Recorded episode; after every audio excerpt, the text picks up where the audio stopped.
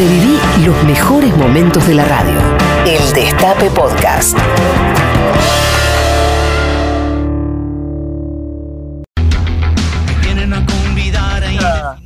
Siempre es violenta. Las distintas dictaduras que hemos tenido en el país fueron avanzando en sus niveles de violencia.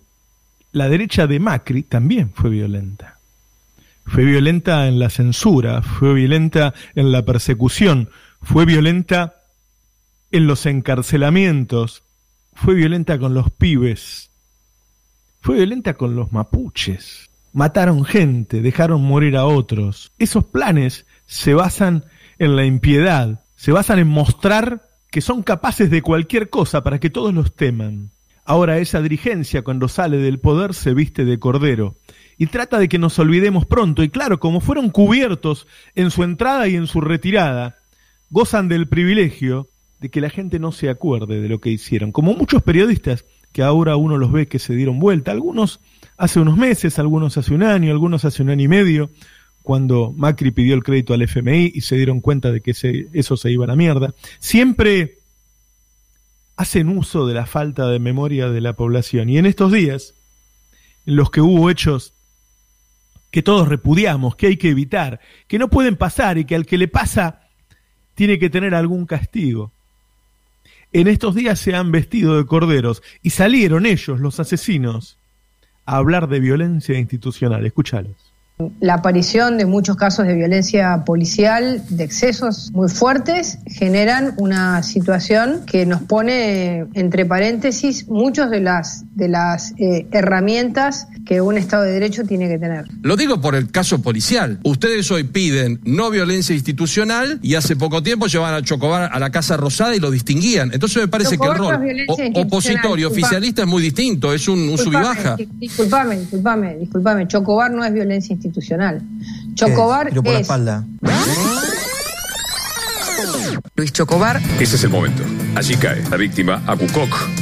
Y ahí está, entra en escena el, policía, Chocobar. Venía de espaldas, Cucoc venía de espaldas en el momento en el que recibe el impacto y cae. Que el joven en el momento de caer y recibir el disparo estaba de espaldas al policía Chocobar. El gobierno salió muy rápido hoy, ¿eh? A formar fila detrás de una idea que es respaldar al policía que mata a un ladrón. Y sorprendió, muy fuerte gesto político, que el propio presidente lo recibiera tan rápido. Porque el presidente Mauricio Macri recibió a Luis Chocobar. Pensando que el policía hizo lo que tenía que hacer. Esta nueva licencia para matar que plantea el gobierno de Mauricio Macri a partir de lo que ha marcado la propia ministra de Seguridad, Patricia Burrich, que lo que se conoce aquí en Argentina como la doctrina Chocobar. Es difícil hacer política si, si te engañan todo el tiempo, si te confunden, si no sabes quién es el asesino y quién es la víctima, si no sabes quién te violentó y quién te defendió. Es difícil. En estos días se disfrazaron de otra cosa.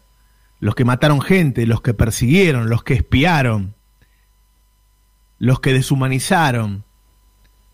En estos días se disfrazan de cordero, pero recordemos cuando eran los perseguidores. A ver. Una pregunta. ¿Dónde está Santiago Maldonado? Prefiero como ministra de la Nación asumir la responsabilidad del caso dejar que sea la justicia la que investigue y no tirar un gendarme por la ventana. Ahora, la pregunta es que hay un 20% de posibilidades de que este chico esté en Chile con el RIM. Fue el viernes que despidieron los restos de Maldonado y no pasaron 48 horas que otro hecho muy violento toca a la comunidad mapuche. Muere este joven mapuche baleado. Según la autopsia realizada a Rafael Nahuel, una bala de 9 milímetros usada por el grupo Albatros ingresó por el glúteo del joven y siguió su trayectoria hasta comprometer sus órganos vitales. La gestión Cambiemos se viene caracterizando por una, un incremento muy marcado en todas las modalidades de las herramientas represivas que pueden aplicar los gobiernos, más gatillo más torturas, más muertes en lugares de detención, más represión a trabajadores organizados, más represión a pueblos originarios. Desde que está el gobierno de Mauricio Macri es un muerto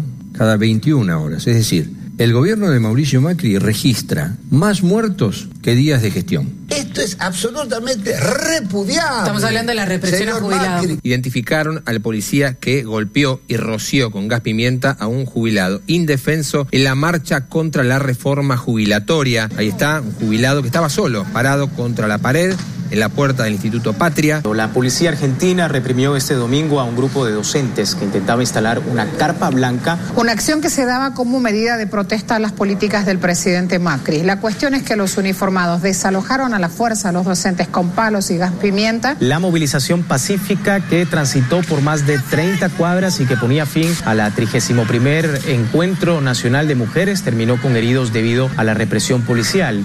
Gases lacrimógenos, camiones de agua con contra la multitud o varias personas heridas, entre ellos dos periodistas.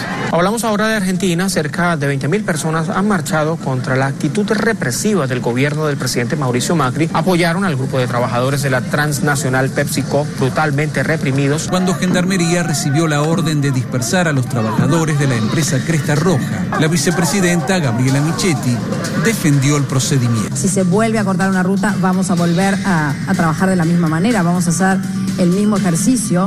Y esta vez la Gendarmería reprimió a los manifestantes con balas de goma y gases. Miles de personas se manifestaron en Buenos Aires hasta la céntrica Plaza de Mayo para protestar contra el gatillo fácil de las fuerzas de seguridad, una situación que denuncian se ha agravado con el gobierno de Mauricio Macri. Los gobiernos que benefician al 1% y perjudican al 99% llegan de alguna manera violenta o engañosa. Llegan por métodos irregulares que, que bordean o se salen afuera del sistema democrático. Juntos por el cambio, la derecha argentina los tiene todos. Tiene la mentira y tiene la violencia. Lo vivimos durante cuatro años.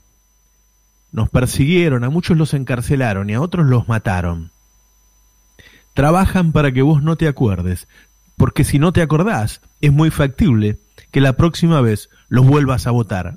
A la misma persona o a uno parecido. Pero los protagonistas de siempre, esos apellidos ilustres, los Bullrich, los Pinedo, están ahí.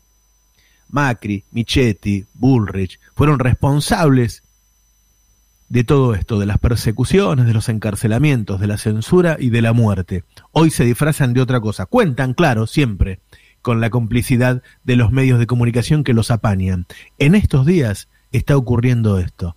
Los tipos que mataron por la espalda, hoy se visten de defensores de la democracia. El Destape Podcast. Estamos en todos lados.